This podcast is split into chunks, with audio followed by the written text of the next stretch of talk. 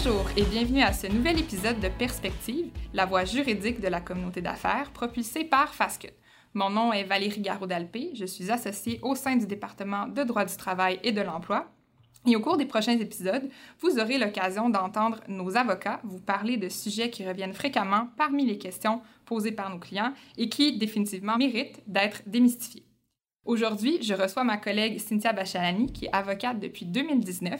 Euh, la pratique de Cynthia couvre tous les aspects euh, de la relation d'emploi, mais Cynthia a développé un intérêt et surtout une expertise dans tout ce qui a trait aux enquêtes en milieu de travail. C'est d'ailleurs le sujet dont elle a choisi de nous parler aujourd'hui, conseils pratiques en matière d'enquête sur le harcèlement psychologique. Donc, Cynthia, pour commencer, pourquoi avoir choisi ce sujet? Oui, Valérie, écoute, j'ai choisi ce sujet parce que d'emblée, c'est un sujet d'actualité, mais aussi parce que ça fait partie des obligations légales des employeurs au Québec. Euh, comme la plupart d'entre vous doivent le savoir, c'est la loi sur les normes du travail qui prévoit les obligations des employeurs en matière de harcèlement. Puis plus spécifiquement, elle prévoit deux obligations, celle de prévenir le harcèlement, mais aussi de faire cesser toute conduite constituant du harcèlement au travail. Et de quelle façon, dis-moi, est-ce que l'employeur, là, dans le concret, peut respecter ces obligations-là que lui impose la loi sur les normes du travail? Mm Mais la loi, quant à elle, elle est malheureusement muette à ce sujet, mais elle nous donne quand même des petits indices à travers la jurisprudence sur qu'est-ce qu'on peut faire en pratique pour respecter ces obligations-là. Donc, en pratique, certaines mesures euh, ont été adoptées par des employeurs afin de respecter leurs obligations de prévenir le harcèlement, soit l'élaboration d'une politique qui est reconnue en jurisprudence.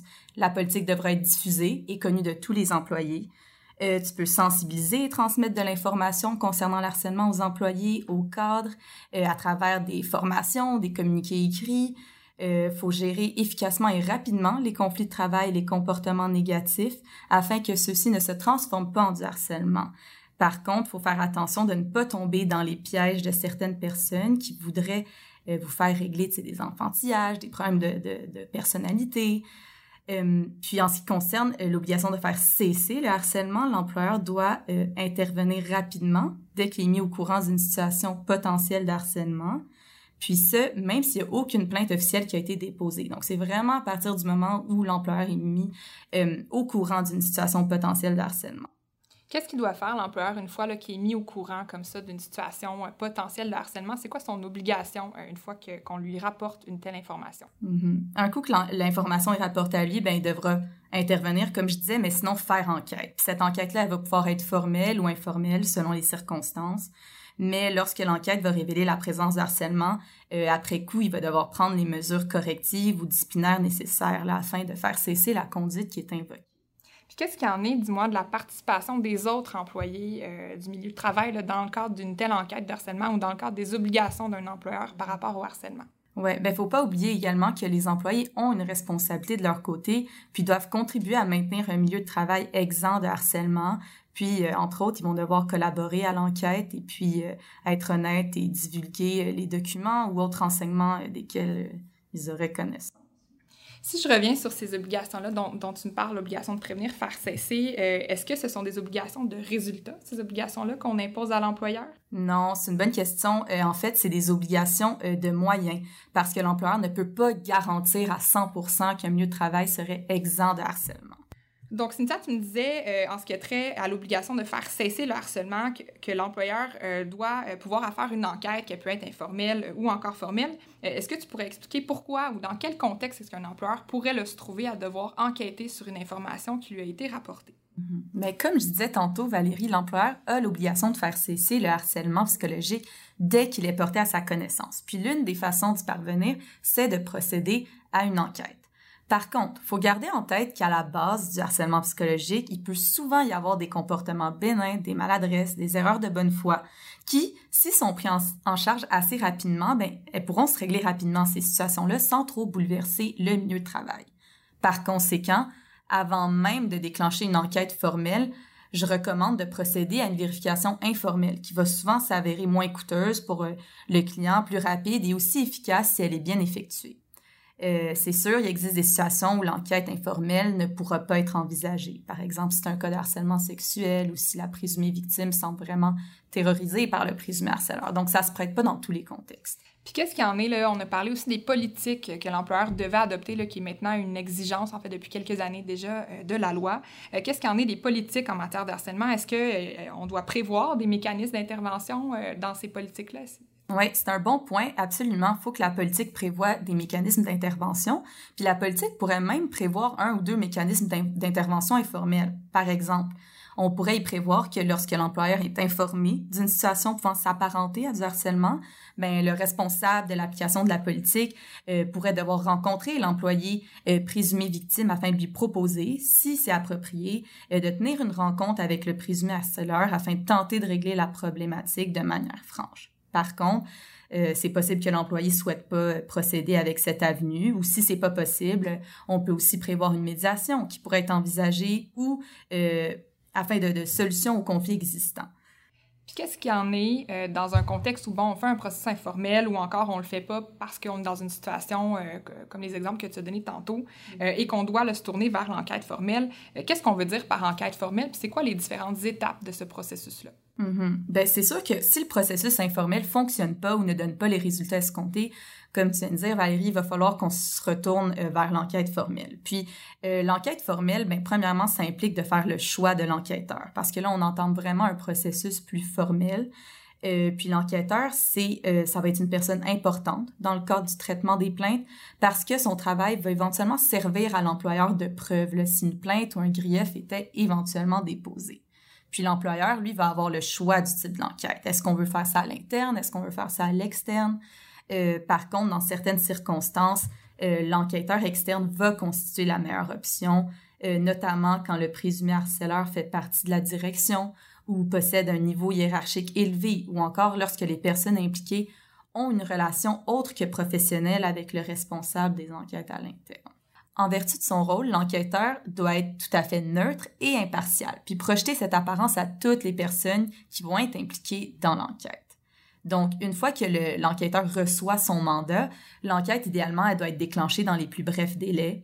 Puis à cette étape-là, c'est vraiment indispensable que l'employeur bon, remette toute la documentation pertinente à l'enquêteur, ce qui comprend la plainte écrite ou tout autre document là, qui aurait pu être déposé par la partie plaignante, puis euh, une copie de la politique en harcèlement en vigueur.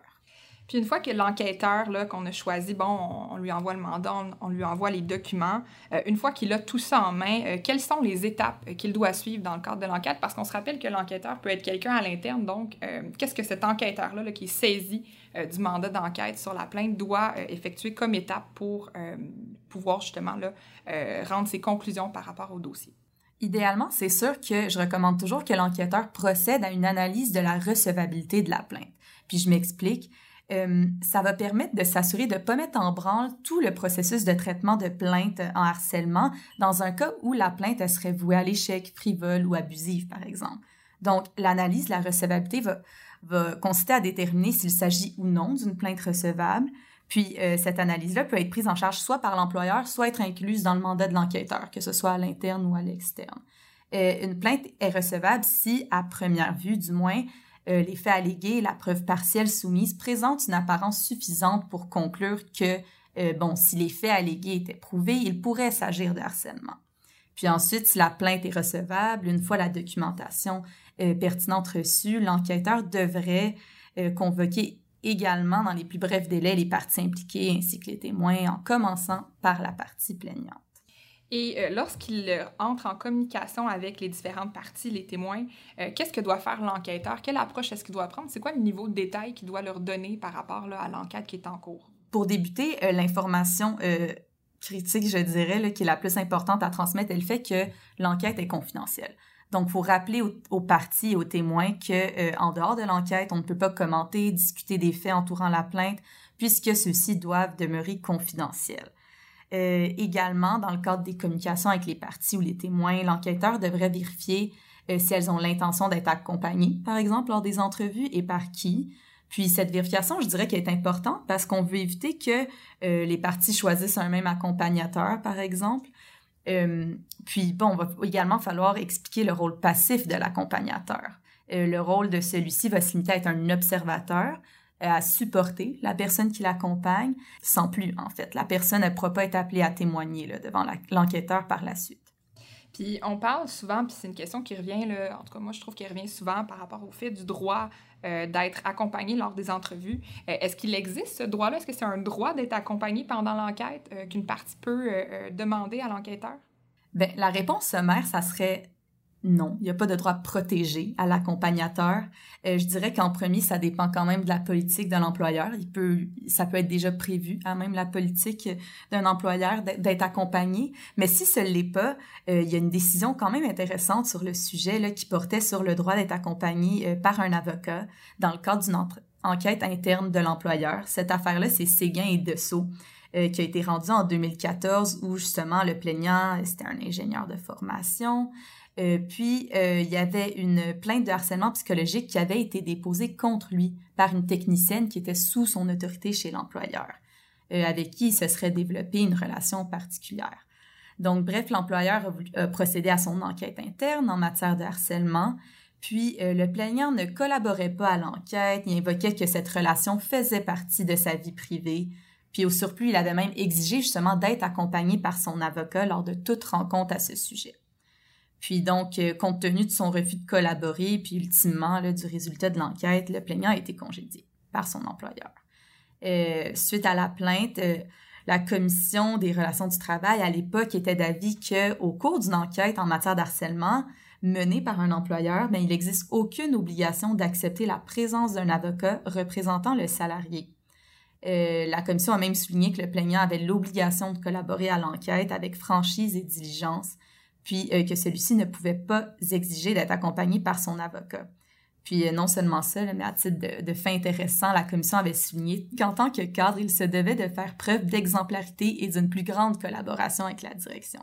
Alors, pour les fins de l'histoire, sa plainte pour congédiement fut ultimement rejetée.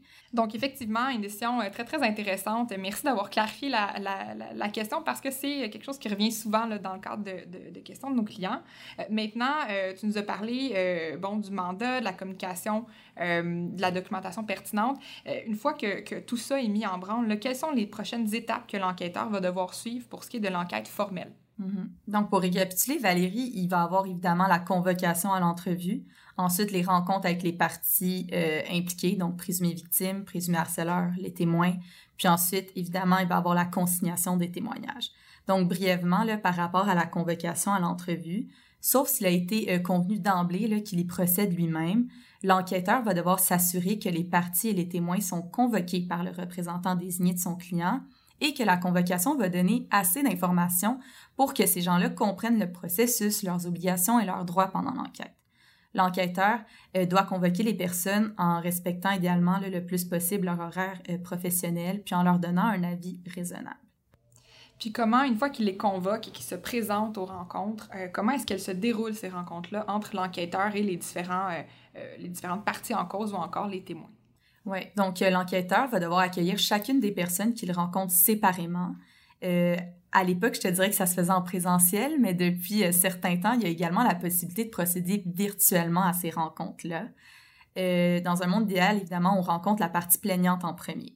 Donc, les rencontres devraient être tenues dans un lieu qui permet d'assurer la confidentialité du processus, de mettre à l'aise la personne qui est rencontrée. Donc, un lieu discret, accessible, confortable. Par exemple, un bureau fermé. On voudrait pas une aire ouverte au milieu euh, du milieu de travail. Donc, les rencontres peuvent être faites, par contre, sur les lieux de travail, c'est correct, ou ailleurs, euh, mais idéalement, elles vont devoir se dérouler pendant les heures normales de travail des personnes rencontrées. Euh, si elles ont lieu en dehors des heures de travail, je dirais qu'elles sont normalement rémunérées par l'employeur. Euh, puis ensuite, au début de chaque rencontre, comme conseil pratique, je dirais que l'enquêteur, pour lui, c'est important d'expliquer le but de l'enquête, son rôle, son mandat, les différentes étapes de l'enquête ainsi que les délais. Donc, l'enquêteur peut remettre une copie de la politique à chaque personne rencontrée. Ensuite, toute personne rencontrée et son accompagnateur, le cas échéant, euh, devraient être avisés qu'il est interdit de discuter du sujet avec d'autres employés, que l'enquête est confidentielle, comme je l'avais mentionné au début. Euh, un engagement de confidentialité euh, peut même être signé par les parties rencontrées.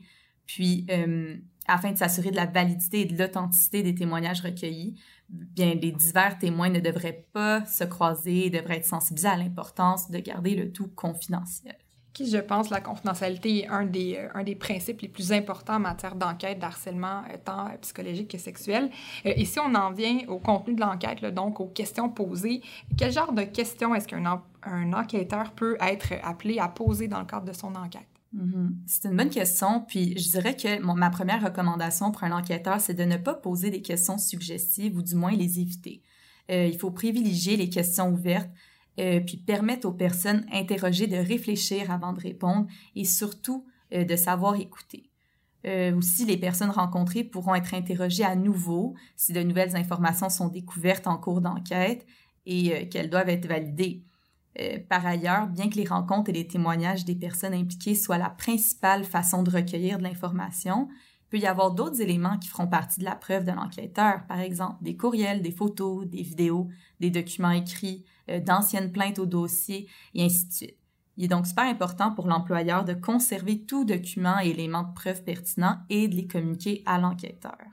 Tout à l'heure, tu nous donnais, euh, tu nous suggérais plutôt un ordre de euh, rencontre des différentes parties impliquées. Tu commençais par la présumée victime. Euh, si on y va avec cette rencontre-là pour commencer, est-ce que tu as des précisions, des conseils spécifiques à donner à nos auditeurs par rapport à cette première rencontre-là lors de l'enquête? Absolument, oui. Dans la rencontre avec la présumée victime qui aurait lieu en premier, chacune des allégations contenues à la plainte devrait être abordée individuellement afin d'obtenir des détails concernant la plainte.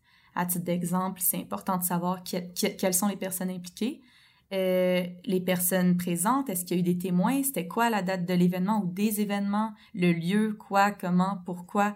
Bref, il s'agit vraiment d'une recherche des faits et par conséquent, il est recommandé de poser des questions objectives et ouvertes afin de permettre euh, aux plaignants de s'exprimer librement et totalement euh, puis je dirais, euh, je souligne très fortement, euh, attention, il ne faut pas trouver un coupable, c'est pas ça l'objectif de l'enquête, mais plutôt la recherche de la vérité. Cet exercice permet en fait d'évaluer de façon préliminaire s'il s'agit d'un cas possible de harcèlement. Puis dans le cas contraire, le problème devrait être réglé rapidement en limitant le nombre de personnes impliquées. toujours dans le cadre de cette rencontre, Valérie, avec la présumée victime, il est important de conserver à l'esprit que cette personne-là, risque d'être émotive. Donc, il faut éviter de la bousculer ou de l'intimider dans le cadre de la rencontre. Euh, par ailleurs, il faudra aussi ne pas oublier de valider pendant la rencontre si la personne plaignante a posé des gestes auprès du présumé harceleur afin de faire cesser la conduite euh, qu'elle reproche ou à tout le moins ben, pour informer cette personne que sa conduite suscite chez la plaignante un impact euh, bon, qui peut être passablement néfaste. enfin, je dirais qu'il est recommandé de demander au plaignant ce qui pourrait, à son avis, être fait afin de réparer les torts causés et ainsi mettre fin euh, bon, à l'atteinte alléguée. Donc, autrement dit, lui demander euh, quelles sont les, euh, ses attentes par rapport à la réparation de la situation, plutôt à la, à la conclusion du processus d'enquête. maintenant, qu'est-ce qu'il y en est? On a parlé de la présumée victime. Qu'est-ce qu'il y en est maintenant du présumé harceleur dans l'enquête? Alors rapidement, euh, on va devoir l'informer de la plainte déposée à son endroit, ainsi que des détails de chacune des allégations qui ont été formulées contre lui. Et ensuite, je dirais que l'enquêteur devrait l'inviter à expliquer son point de vue, sa version des faits par rapport à chacune des allégations. Puis, euh, il est préférable, encore une fois, de poser des questions objectives et neutres afin d'assurer que le présumé harceleur puisse exprimer clairement sa, vision de la situation et puis ensuite, ben, permettre à l'enquêteur de bien cerner et recueillir toute l'information disponible et pertinente. Enfin, euh, quant aux rencontres avec les témoins dont je parlais tantôt, euh, celles-ci vont servir à vérifier et valider les faits allégués par l'une ou l'autre des parties impliquées, puis ça va être euh, question pour les témoins de relater ce qu'ils ont vu ou entendu. Qu'est-ce qu'on fait une fois qu'on a rencontré toutes ces personnes impliquées-là? Qu'est-ce qu'on fait avec les témoignages qu'on a recueillis dans le cadre de l'enquête? Lors des rencontres, il est important de prendre des notes pour l'enquêteur. Elles peuvent être prises à la main, à l'ordinateur, mais l'important, c'est qu'elles reflètent fidèlement ce qui a été dit par euh, les personnes rencontrées. Puis, une fois l'interrogatoire terminé, la déclaration du témoin, témoin devra être euh, relue par celui-ci afin de s'assurer que ce qui est contenu reflète bien le témoignage qu'il a donné à l'enquêteur. Cette validation peut avoir lieu immédiatement après l'interrogatoire ou encore après que l'enquêteur ait consigné la totalité de la déclaration à l'ordinateur. Donc, une fois les modifications effectuées par le témoin, s'il y en a, et la validation effectuée par celui-ci, il est recommandé de faire initialer chacune des pages de la déclaration ou du moins la faire signer, la dater, et puis euh, l'enquêteur pourra également lui aussi apposer sa signature au bas du document. Une autre possibilité serait la déclaration écrite assermentée là, qui se fait devant un commissaire à l'assermentation. Euh, suite à ça, je dirais que l'original de la déclaration devrait être conservé par l'enquêteur, alors qu'une copie devrait être remise à la personne déclarante. Conservé précieusement dans le cas où il y aurait éventuellement, évidemment, un litige concernant ce dossier-là. Euh, et une fois que ces euh, déclarations-là, elles sont consignées, elles sont précieusement rangées dans le dossier de l'enquêteur, quelle est la suite de l'enquête? Comment est-ce qu'elle se conclut? Mm-hmm. Mais les étapes post-enquête, normalement, vont impliquer la rédaction d'un rapport, la communication des conclusions aux clients, euh, potentiellement des mesures disciplinaires et des suivis ponctuels, mais ça, ça va être plutôt du côté de l'employeur, soit le client l'instance. Donc, bien qu'il n'existe aucune obligation légale de rédiger ou d'obtenir un rapport d'enquête écrit, je dirais que ce dernier peut être fort utile pour faire la synthèse de tout le processus d'enquête et des démarches entreprises. Donc, généralement, le rapport devrait être remis à la personne qui a confié le mandat à l'enquêteur, sous pli confidentiel à l'intérieur d'un délai raisonnable. J'irais même jusqu'à dire qu'un rapport d'enquête est recommandé parce que euh, les paroles s'envolent, mais les écrits restent. Euh, donc, je pense qu'il est effectivement euh, très pertinent, comme tu suggères, d'avoir un rapport qui est écrit. si justement il y a un rapport dans le dossier qui est effectué par l'enquêteur, quelle forme doit-il prendre et qu'est-ce qu'il doit contenir, ce rapport-là? Mm-hmm. Mais le rapport d'enquête, je dirais qu'il doit être clair, simple, concis. normalement, puis de, façon standard, je dirais, il est recommandé qu'il contienne les sections suivantes, soit une introduction, la description du mandat de l'enquêteur, la méthodologie qui a été utilisée par l'enquêteur, euh, les personnes rencontrées, une description détaillée de la plainte et des allégations, euh, quel est le droit applicable en matière de harcèlement, ensuite une analyse des allégations euh, eu égard aux droits applicables et aux faits recueillis, les conclusions de l'enquêteur, puis bon, ensuite on date, on signe le rapport, puis on joint en annexe euh, des originaux ou une copie des déclarations signées par les témoins ainsi que tout autre document obtenu dans le cadre de l'enquête. Donc, qu'il y ait rédaction ou non d'un rapport, les conclusions de l'enquêteur doivent s'appuyer sur les faits allégués et mis en preuve. Euh, cet exercice-là, Valérie, doit se faire en, tenant compte de la politique, de la définition légale et les principes applicables en matière de harcèlement, la crédibilité des déclarants, la preuve recueillie et sa pertinence à la lumière d'une personne raisonnable placée dans les mêmes circonstances. Euh, donc, en d'autres mots, quelles sont les conclusions de l'enquête? Qu'est-ce qui doit tirer l'enquêteur euh, une fois qu'il analyse justement la preuve recueillie, euh, les définitions et tout? Quelles sont les conclusions qu'il doit transmettre à la personne qui lui a donné le mandat d'enquêter? Mais essentiellement, les conclusions de l'enquêteur devraient établir s'il est en présence de harcèlement psychologique au sens de la loi ou s'il s'agit plutôt d'une conduite qui peut certes être inappropriée, mais qui ne constitue pas nécessairement du harcèlement au sens de la loi dans les circonstances. Donc, une fois que l'employeur va avoir pris connaissance du rapport et ou des conclusions de l'enquêteur, euh, il, il, devrait rencontrer également dans les plus brefs délais et séparément euh, la partie plaignante ainsi que le présumé harceleur afin euh, de leur faire part des conclusions du rapport.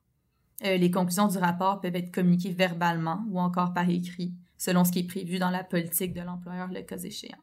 Donc, je comprends que ce n'est pas un automatisme que les parties impliquées, comme la partie plaignante, aient accès au rapport d'enquête. Non, exactement, Valérie. Les parties n'ont généralement pas accès au rapport, je dirais, là, à moins que euh, cela n'ait été prévu dans la politique, puisqu'il s'agit d'un document euh, interne appartenant à l'employeur et qu'il contient des renseignements personnels. Et une fois les conclusions de l'enquête communiquées et rendues donc à la personne qui a donné le mandat, donc souvent l'employeur ou même quelqu'un de l'interne, la personne à l'interne qui a confié le mandat, euh, quelle, est la suite du dossier? Qui doit prendre les décisions qui s'imposent en matière euh, d'harcèlement psychologique là, à la lumière du rapport euh, rendu? Ben, comme je disais tantôt, là, on tombe sous la responsabilité de l'employeur, donc c'est à lui de prendre la balle au bon par la suite, tout dépendant des conclusions de l'enquête, l'employeur devrait décider si des mesures disciplinaires ou administratives s'imposent en l'instance. Enfin, des suivis ponctuels devraient être effectués par l'employeur afin de s'assurer que la situation est sous contrôle et qu'elle le demeure. De tels suivis devraient d'ailleurs avoir lieu même s'il ne s'agit pas de harcèlement, mais plutôt d'un conflit entre salariés, par exemple, afin d'éviter qu'un tel conflit ne dégénère éventuellement en situation de harcèlement Cynthia, c'était un grand plaisir. Merci beaucoup pour tes explications et tes conseils euh, très clairs qui serviront, j'en suis certaine, à tous nos auditeurs. Merci beaucoup d'avoir été à l'écoute et on vous invite euh, à écouter nos prochains épisodes également euh, dans le cadre de la série Perspective et particulièrement de l'initiative prise par le droit du travail de couvrir certains sujets fréquemment posés par nos clients.